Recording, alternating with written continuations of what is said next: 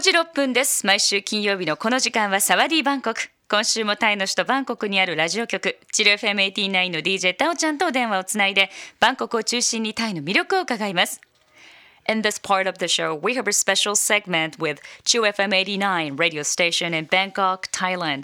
And every week, DJ Dao will introduce a sightseeing spot of Bangkok or Thailand. And we talk about the food, culture, or festivals there. もしもしもしもし、シャギゾさん、こんにちは。こんにちは。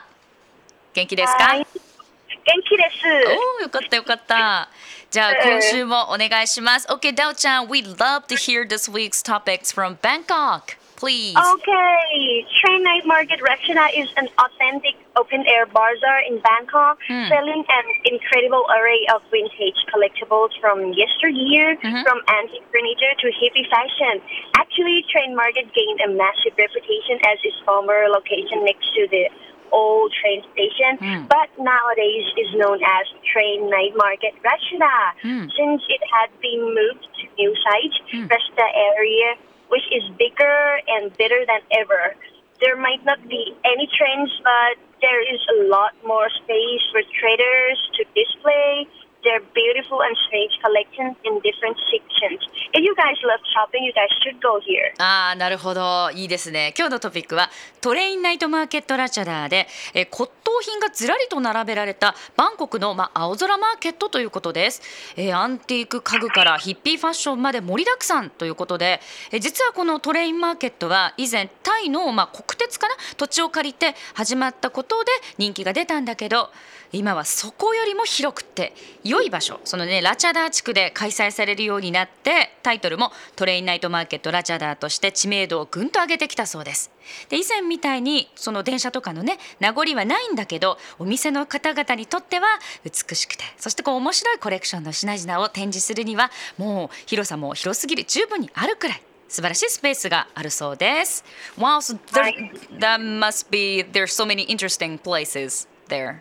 Yes, Mm. there are so many interesting sections from for shoppers. Mm. For example, in the warehouse zone, you will find everything from household goods Mm. as well as all electronic appliances. Uh-huh. And in the classic car zone, you will find vintage and classic cars, including antique motorbikes. うん、Also, you are allowed to snap away, although you are asked not to touch anything, as these items are Mm. rare and such from all over the I world. see. And in the market zone, you will find secondhand clothes, shoes, and fashion accessories, Mm. including children's toys and homeware. Mm. And the last one, in the food zone, yeah, you will Mm. enjoy stopping frequently to try out the delicious snacks that are scattered throughout. I see. And another highlight that you should not miss out is um, Street Barber Zone, Mm. um, where you can get your hair cut in vintage and unique style. Ooh, Yeah. it is very easy reach. Mhm. Um,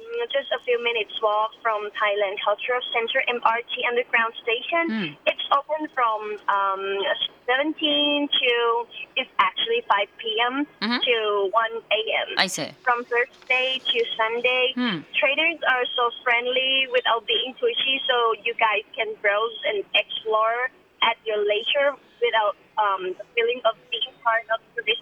うん。So for information at Facebook page, Train Night Market Russia. I see なるほど。あのね買い物客にとっては面白いところがねたくさんあるそうです。例えば、まあ、卸売ゾーンでは家庭用品のほとんどがあるし古い電化製品も取り扱っているそうです。クラシックカーゾーンではヴィンテージクラシックカーアンティークなバイクもあると。で写真 OK なんだけど触るのはまあね NG と。世界中から集まった貴重な品々がねあるからだそうです。マーケットゾーンでは古着や靴アクセサリー子どものおもちゃなどいろいろ取り扱っているそうです。そしてフードゾーン。どんどん立ち寄ってもらって美味しい食べ物がもうどこそこ食べられるからこれはぜひ楽しんでほしいということです。えさらに見逃してほしくないところはストリートバーバーゾーン、まあ、つまりねここでお店でこの道でねヘアカットをしてもらえるということで、まあ、クラシカルなユニークなヘアカットならどうぞと。このねタイランドカルチャルセンター MRT アンダーグラウンドステーションから歩いても数分しかこのねナイトマーケットかからないそうです。夕方5時から翌朝の1時まで木曜日から日曜日まで空いているということであとねお店の人もとってもあの親しみやすい親切だからまあねこう警戒しないでもう旅感覚を存分に楽しんでくださいと。詳しくは Facebook でトレインナイトマーケットラチャーダーと、検索覗いてみてくださいということです。Actually, I checked the Facebook. That that looks so much fun over there. Yeah, it's like an antique place. うん、いいね、いいね。Wow. Well, maybe next time I should, you know, try that, pl- try this place to get some, you know, kind of nice vintage antique things for me. I think the barber zone is interesting. ね、そうね。ちょっとヘアカットしてもらえ。Yeah, yeah. Maybe I should, I should, I should try that. Yeah, okay. じゃあまた来週ね。タオちゃん、今週もありがとうございました。あありがとうございました。Okay, バイバイ。Love FM Podcast. ラブ f m のホームページではポッドキャストを配信中スマートフォンやオーディオプレイヤーを使えばいつでもどこでもラブ f m が楽しめますラブ FM.co.jp にアクセスしてくださいね Love FM Podcast.